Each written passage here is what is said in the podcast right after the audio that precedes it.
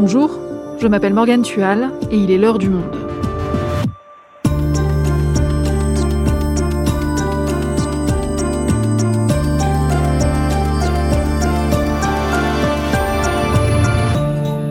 Aujourd'hui, l'insoumis Adrien Quatennens, l'écologiste Julien Bayou et il y a quelques mois, les candidats aux législatives Taha Bouaf et Damien Abad. Ces derniers mois, plusieurs personnalités politiques ont été accusées de violences sexistes et sexuelles, et la façon dont ces accusations sont traitées crée des déflagrations au sein des formations politiques concernées. Quelles sont les particularités de ces affaires? Comment le mouvement MeToo, qui a émergé il y a tout juste cinq ans, a-t-il fait évoluer la façon dont le monde politique réagit? On fait le point avec Claire Gatinois, journaliste au service politique, et Raphaël Baquet, grande reporter au Monde. MeToo, le monde politique est-il passé à côté? Un épisode de Cyrielle Bedu, réalisation Amandine Robillard.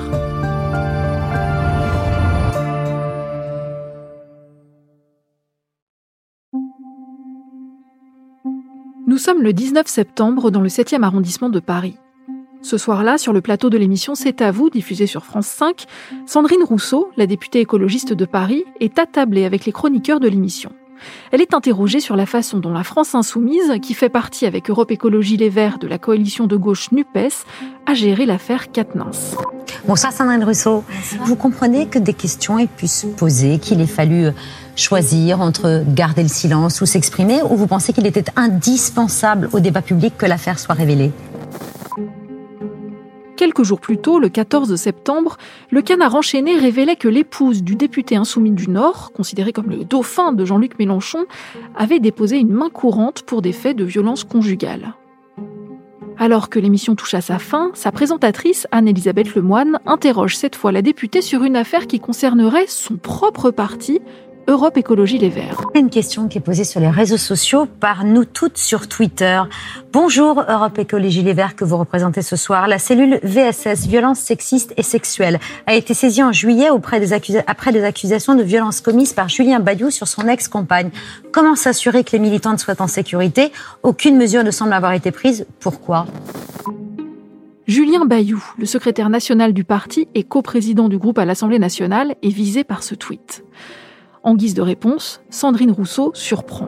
Je me suis entretenue vraiment très longuement. Je l'ai reçu chez moi, l'ex-compagne de Julien Bayou. Je pense qu'il y a euh, des comportements qui, euh, en effet, euh, sont de nature à, à briser le, la santé morale des femmes. D'ailleurs, elle a fait une tentative de suicide quelques semaines après, tellement elle allait, elle allait mal. Et donc, oui, voilà, je pense qu'aujourd'hui, ça fait partie des questions qui vont venir sur la table. Ce soir-là, la députée accuse donc le secrétaire national de violence psychologique envers son ex-compagne. La justice n'a pourtant pas été saisie et ces actes ne seraient pas pénalement répréhensibles selon l'aveu même de Sandrine Rousseau. Dans les minutes qui suivent, c'est la polémique.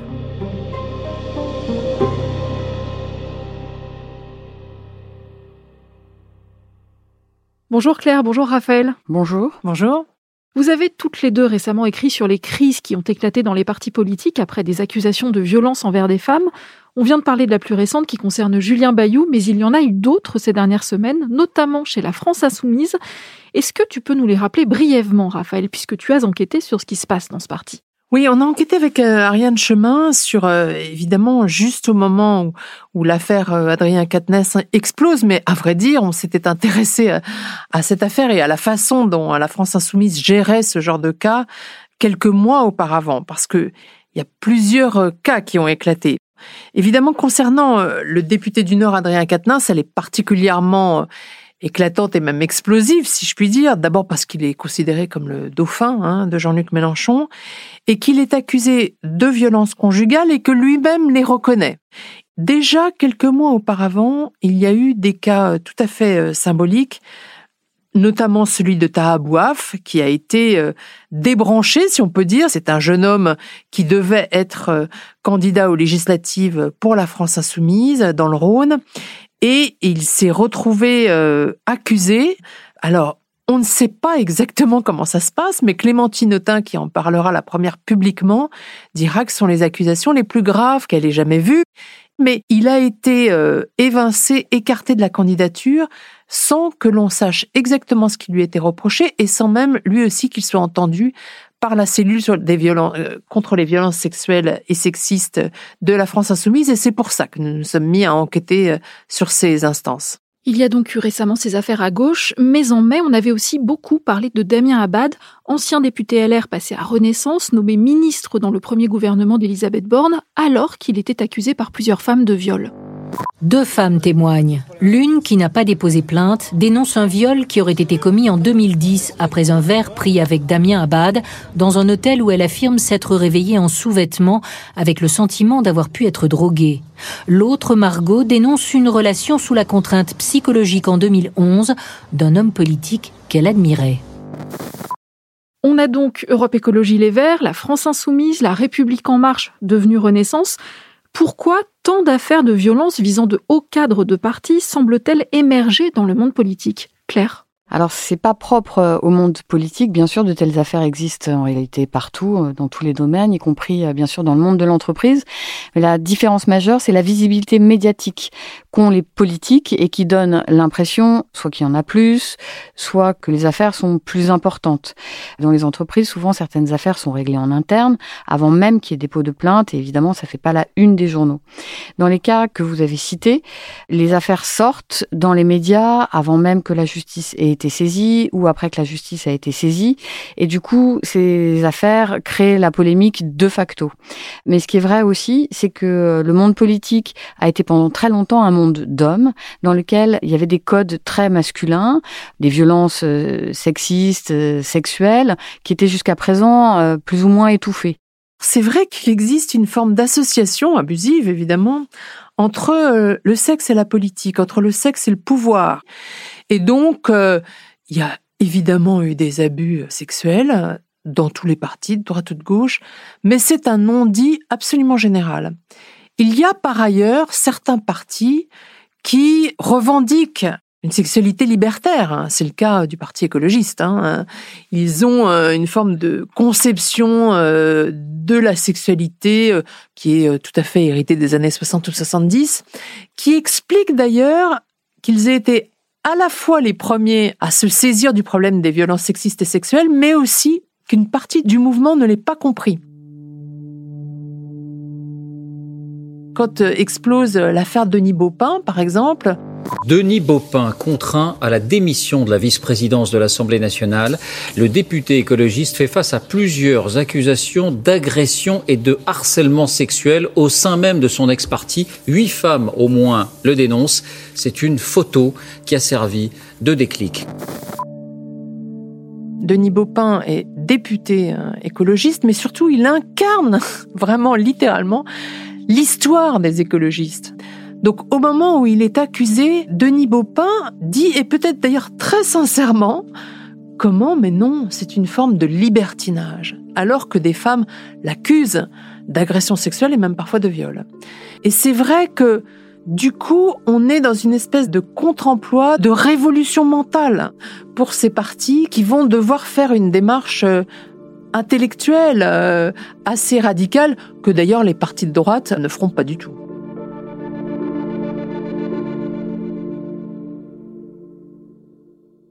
Et on se rappelle d'ailleurs de l'affaire DSK, assez révélatrice aussi de l'état d'esprit de l'époque. Dominique Strauss-Kahn a été arrêté à New York et placé en garde à vue cette nuit. Le directeur général du FMI qui est accusé d'agression sexuelle sur une employée d'un hôtel de Times Square, une agression qui aurait été commise un peu plus tôt dans la journée. L'affaire DSK, c'est d'une certaine façon la dernière affaire avant MeToo. Ce qui se dit à cette époque serait impensable aujourd'hui, hein, vraiment, et ce qui se dit dans toute la gauche. Des intellectuels, des responsables politiques défendent Dominique Strauss-Kahn au nom de la séduction, c'est le mot qui est toujours euh, employé, de la liberté sexuelle et d'une forme de légèreté et de libertinage qui est complètement intégrée dans la société à l'époque, au point que d'ailleurs, pendant plusieurs mois, on croira, en tout cas une partie de la gauche et de ses électeurs, croiront à une forme de complot politique contre Dominique Strauss-Kahn, alors même que les témoignages affluent et abondent sur son comportement à l'égard des femmes. On se souvient notamment de la réaction de Jacques Lang, qui était un proche de Dominique Strauss-Kahn, lui aussi membre du PS. C'était deux jours après l'arrestation de DSK à New York. Jacques Lang réagissait sur France 2.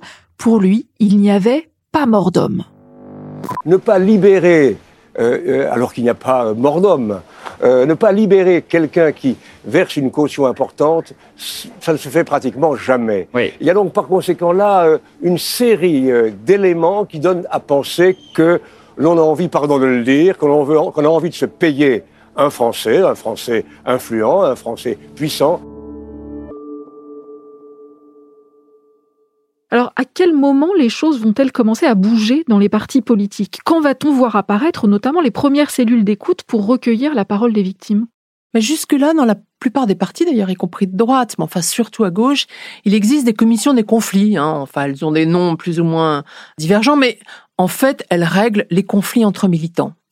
Jusqu'à MeToo, en fait, pratiquement jamais des problèmes d'ordre sexuel, d'agression sexuelle, n'arrivent à ces commissions. C'est vraiment après MeToo que sont mis en place des cellules spécifiques et c'est après MeToo que tout d'un coup vont émerger ces difficultés, ces sujets-là, que les directions des partis ne savent pas comment saisir. Et c'est comme ça qu'elles vont décider de mettre en place des cellules spécifiques pour les questions d'agression sexuelle et sexiste. Et justement, comment fonctionnent-elles ces cellules d'écoute? En fait, la première qui est mise en place, c'est à Europe Écologie Les Verts. Elle est mise en place d'ailleurs à l'instigation de Sandrine Rousseau, notamment juste après l'affaire Beaupin et elle est élaborée avec l'idée de personnes qui sont formées à l'écoute des femmes qui ont été agressées, ou des hommes d'ailleurs, parce qu'il y a quelques cas d'hommes homosexuels qui sont agressés par d'autres hommes. Enfin bon, elles sont formées à cela, et ce sont d'abord des militantes qui euh, sont dans ces cellules et qui sont censées être indépendantes, en tout cas de la direction du parti. Pour la France insoumise, c'est là qu'il va y avoir le premier problème. C'est-à-dire que la France insoumise décide de constituer une cellule un peu sur le même modèle, mais au fond, très vite, la direction du parti reprend la main sur ces cellules. C'est-à-dire qu'il y a bien des militantes qui en font partie, mais c'est Danielle Simonet qui va être la première présidente, puis Sarah Legrain. Elles sont étroitement liées à la direction de la France insoumise. Et quel pouvoir ont-elles, ces cellules? Elles ont un pouvoir essentiellement disciplinaire. En fait, leur pouvoir, c'est de retirer une investiture, voire d'écarter du parti un militant ou un responsable politique. Elles ne peuvent pas faire grand-chose d'autre. Elles peuvent aussi saisir la justice, mais dans l'immense majorité des cas, leur principe, c'est de ne pas saisir la justice si la plaignante ne le désire pas. Donc en fait, elles n'ont qu'un pouvoir interne, si vous voulez. Mais c'est un pouvoir interne qui peut être très important, parce que évidemment, dès que ça touche un responsable politique, et je parle notamment des accusés, qui est en vue, sa simple mise à l'écart, par exemple, évidemment, pose un problème de réputation pour l'accusé et qui se retrouve condamné de fait, en tout cas politiquement.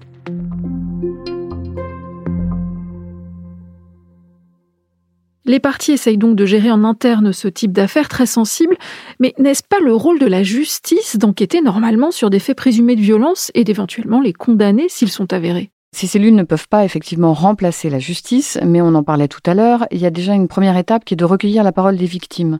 Donc on sait que c'est euh, très intimidant et que parfois les personnes n'ont même pas l'idée qu'elles peuvent saisir la justice, donc elles s'adressent à ces cellules d'écoute qui sont moins intimidantes, qui leur permettent euh, justement de ne pas aller directement porter plainte et, euh, et la cellule permet donc de recueillir et d'avoir une écoute vis-à-vis de ces victimes qui n'existent pas forcément au sein des autorités judiciaires.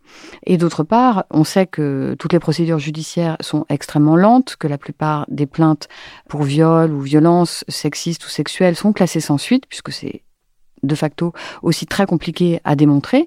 Et donc ces cellules essaient finalement de pallier à tous ces problèmes.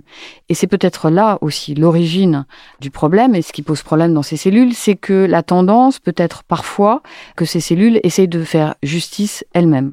Et alors qu'au départ, la création de ces cellules d'écoute semblait partir d'une bonne intention, qu'est-ce qui précisément dysfonctionne? Qu'est-ce qu'il faudrait améliorer? Pour paraphraser euh, la ministre euh, de l'égalité euh, homme-femme, Isabelle Rome, en fait, un des problèmes de ces cellules d'écoute quand elles sont au sein de partis politiques, c'est au lieu de servir de réceptacle à la parole des femmes, de servir finalement d'étouffoir. C'est le fait que ce soit géré par des cadres même de partis politiques et qu'elles ne sont pas indépendantes. C'est-à-dire que vous allez au sein d'un parti politique porter plainte pour des faits de violence sexiste ou sexuelle et vous épanchez auprès de quelqu'un qui lui-même est membre du parti, qui peut avoir des responsabilités hiérarchiques au sein du parti, voire au sein du gouvernement, comme c'est le cas dans le parti Renaissance, puisque la, la nouvelle présidente de, la cellule d'écoute est Marlène Schiappa, qui est euh, elle-même ministre euh, de l'économie solidaire. Donc là, on voit bien qu'il y a un écueil fondamental. Comment une personne qui a été victime de violences sexistes et sexuelles peut s'épancher au sein de cette cellule sans risquer de mettre le bazar finalement au sein de la majorité présidentielle, sans risquer de porter préjudice au gouvernement? Comment sa parole peut être écoutée convenablement? Il y a un deuxième problème qui se pose là à toutes ces cellules, y compris à celle d'Europe Écologie Les Verts, c'est le principe du contradictoire. Lorsque vous saisissez une cellule pour une plainte, évidemment qu'il faut écouter les plaignants et les plaignantes, euh, généralement dans, l'écrasante majorité des cas, il faut quand même aussi écouter l'accusé. Et donc ça, c'est un élément sur lequel beaucoup de cellules pêchent. Elles ont du mal à, à écouter l'accusé et surtout à lui dire ce qu'on lui reproche parce qu'elles veulent protéger les plaignantes, ce que l'on comprend hein, pour des tas de raisons. Mais du coup, les accusations restent parfois très floues. C'est ce qui va se passer pour euh, Tahabouaf, hein, notamment, où vraiment euh, il va lui être reproché des accusations très graves, dit-on, sans qu'on sache exactement la nature de ces accusations et sans qu'il le sache lui. Et donc évidemment, il est très difficile pour lui de se défendre. Ça ne veut pas dire qu'il est innocent ou coupable, mais c'est quand même compliqué. Dès que vous touchez à une personnalité en vue, généralement cette personnalité se défend, et elle se défend y compris devant les médias. Et là, c'est une complication supplémentaire pour la direction du parti. Et donc, à chaque fois, c'est une vraie difficulté à imposer la légitimité de ce genre de cellules qui normalement devrait fonctionner en interne comme elles peuvent fonctionner des fois dans certaines entreprises, mais qui euh, très souvent se retrouvent contestées à la fois par les plaignantes et par les accusés. Et le cas de Julien Bayou, dont on a parlé au début de l'épisode et qui a donc été accusé de violence psychologique, est-il le révélateur des écueils de ces cellules d'écoute? Alors, il peut être en fait un condensé de tous les problèmes qu'on peut avoir au sein de ces cellules d'écoute. Déjà, le manque de contradictoire, puisque Julien Bayou a rappelé euh, lors de son entretien au Monde avoir réclamé de pouvoir faire valoir sa parole au sein de ces cellules à cinq reprises et qu'il n'a pas été écouté. Le second problème, en fait, c'est la suspicion qu'on peut avoir de l'instrumentalisation en fait de ces affaires dans le cadre d'une rivalité politique. ce qui plane finalement dans l'affaire Julien Bayou, c'est sa rivalité avec Sandrine Rousseau dans la direction du parti Europe Écologie Les Verts, dans quelle mesure cette affaire a été portée euh, sous les projecteurs dans un but de nuire politiquement à Julien Bayou, dans quelle mesure ça a été fait pour honorer la, parole des femmes victimes. C'est la grande inconnue. Donc c'est là où justement les affaires commencent à atteindre un, un degré extrêmement délicat, où on voit toute la limite en fait de ces cellules d'écoute. Et il y a aussi, j'imagine, la difficulté dans ce genre de cas de savoir si on doit mêler l'intime et le politique. La question se pose dans la plupart des affaires qui ont éclaté récemment à gauche. Ces partis de gauche, je pense notamment à LFI, mais aussi à Europe Écologie Les Verts, prônent que le privé est politique, l'intime est politique. Ça veut dire que vous regardez aussi ce qui se passe dans la vie privée de chacun. C'est très difficile à gérer, en fait, pour les partis. Ils doivent à la fois respecter la vie intime de chacun et en même temps poser un coup d'arrêt lorsque cette vie intime va contre les valeurs prônées par le parti. Et pour Julien Bayou ou pour Adrien Quatennens par exemple, tout d'un coup se retrouvent étalés devant le parti leur comportement privé. Et ça, jusque-là, ça restait, le parti ne regardait pas ça sauf le Parti communiste, à vrai dire, dans les années 50, hein, qui pouvait se prononcer sur le divorce de ses militants ou sur leur liaison.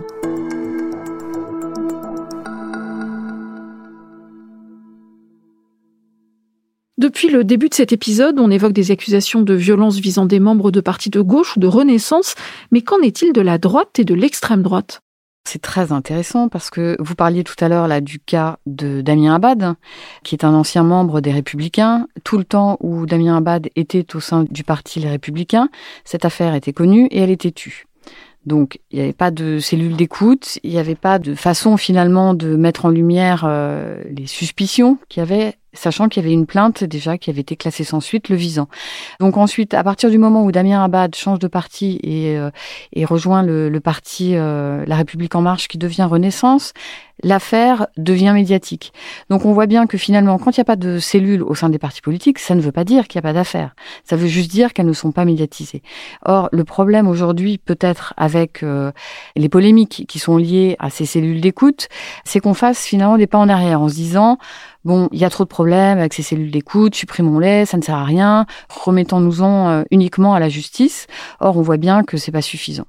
Et s'en remettre à la justice, c'est ça que prônent des partis comme le RN, par exemple. Exactement. Le RN vise à s'en remettre uniquement à la justice et se défendre aussi de toute euh, leçon de morale ou d'éthique, comme on puisse en prévaloir la gauche ou euh, Europe Écologie Les Verts ou euh, même le Parti Renaissance en revendiquant une forme d'éthique et une forme d'exemplarité de la part du personnel politique.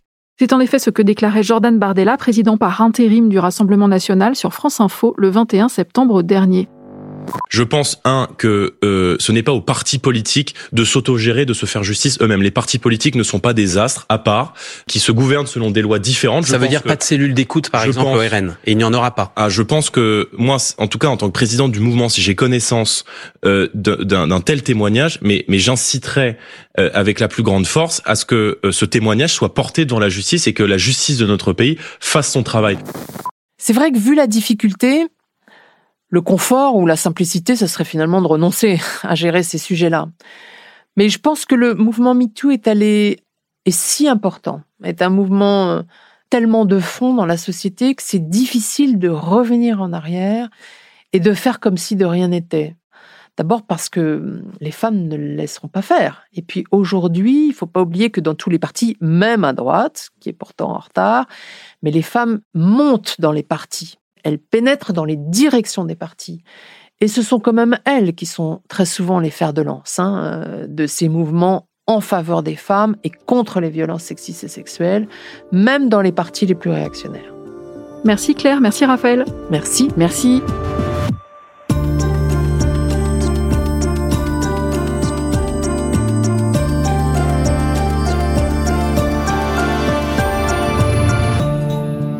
Et à l'occasion des 5 ans du mouvement MeToo, vous pouvez retrouver les 50 articles que la rédaction du Monde a consacrés à l'impact qu'il a eu dans tous les secteurs de la société en vous abonnant à notre site lemonde.fr. C'est la fin de l'heure du monde, le podcast quotidien d'actualité proposé par le journal Le Monde et Spotify. Pour ne rater aucun épisode, vous pouvez vous abonner gratuitement au podcast sur Spotify ou nous retrouver chaque jour sur le site et l'application lemonde.fr. Si vous avez des remarques, des suggestions ou des critiques, n'hésitez pas à nous envoyer un email à l'heure du monde L'heure du monde est publiée tous les matins du lundi au vendredi. On se retrouve donc très vite. À bientôt.